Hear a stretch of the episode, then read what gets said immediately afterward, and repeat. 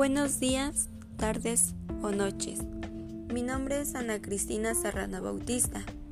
A continuación hablaré sobre un tema que lleva por título La importancia de las emociones. Las emociones son estados por los cuales pasamos todos los seres humanos, pero la regulación de estos es una tarea fundamental para el desarrollo pleno de cualquier persona. La emoción ha sido descrita como un estado que se caracteriza por la excitación fisiológica, los cambios de la expresión facial, los gestos, la postura y las sensaciones subjetivas. Dichas emociones pueden tener efectos positivos o negativos en la persona. Depende del tipo de emoción de la cual se trate. Robert Plutchik, citado por Kohn y Mitterer, estableció que existen ocho emociones básicas o primarias, a saber, el miedo, la sorpresa, el desagrado, la ira, la tristeza, la anticipación, la confianza y la alegría, y que estos pueden tener variaciones. También se sabe que las emociones pueden mezclarse y dar lugar a otra emoción más compleja. Las emociones mandan señales a las personas, quienes tienen que desplegar algunas conductas adaptativas. Evidentemente, todos los sistemas del sujeto se ponen en activación para dar la respuesta correspondiente. Con esta perspectiva es que se llega a la comprensión de que las emociones pueden llegar a desgastar a la persona, ya que el cambio fisiológico de la emoción es provocado por la segregación de hormonas, como la adrenalina, que excitan el cuerpo, le ponen en alerta y generan respuestas específicas a nivel interno y externo. Internamente hay respuestas involuntarias, orgánicas, como alteraciones de la frecuencia cardíaca o la presión de la sangre. Pasado el estado de alerta, el organismo regresa a los sistemas y órganos internos a su funcionamiento habitual. Algunos de los cambios externos que se observan dependen de la emoción. Como ya se mencionó, las emociones pueden ser positivas o negativas. Las personas pueden sentir ambas al mismo tiempo. Esto es posible porque las emociones positivas son procesadas en el hemisferio izquierdo y las negativas en el derecho.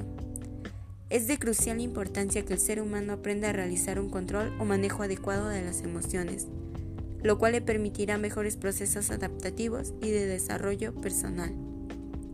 Las emociones aparecerán ante las vicisitudes por las que se atraviese la persona. Aún así, es necesario que la persona pueda implementar algunas estrategias que le permitan lidiar mejor que en el cúmulo de emociones que aparecerán en la vida cotidiana.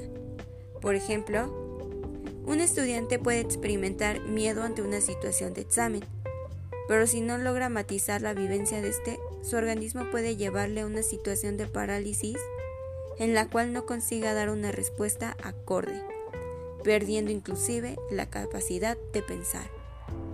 Si el joven no logra reconocer la dificultad que está teniendo, podrá atribuir su respuesta a otras causas o responsabilizar a otras personas, en lugar de trabajar en su propia persona para remontar la situación de aprensión. Es decir, las respuestas desproporcionadas pueden colocar en una situación de riesgo al individuo mismo y, en casos extremos, a otras personas. Las emociones tienen funciones importantes optimizan el procesamiento de información, la ayudan a la persona a clarificar metas, como coordinar sistemas de respuestas conectivas, de pensamiento, conductuales y fisiológicos, comunicar necesidades y orientar la vinculación interpersonal. Se conocen cuatro componentes de las emociones.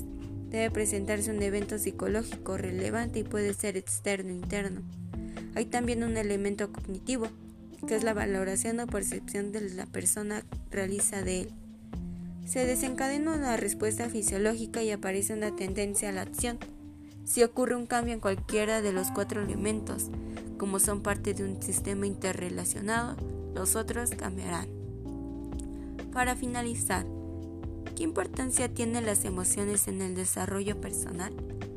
El aceptar y comprender las propias emociones facilita el contacto consigo mismo el autoentendimiento de nuestras diferentes formas de sentir, de reaccionar y actuar, Nos prepara además para el contacto emocional y el establecimiento de vínculos sanos con las personas que nos rodean. Gracias por su atención.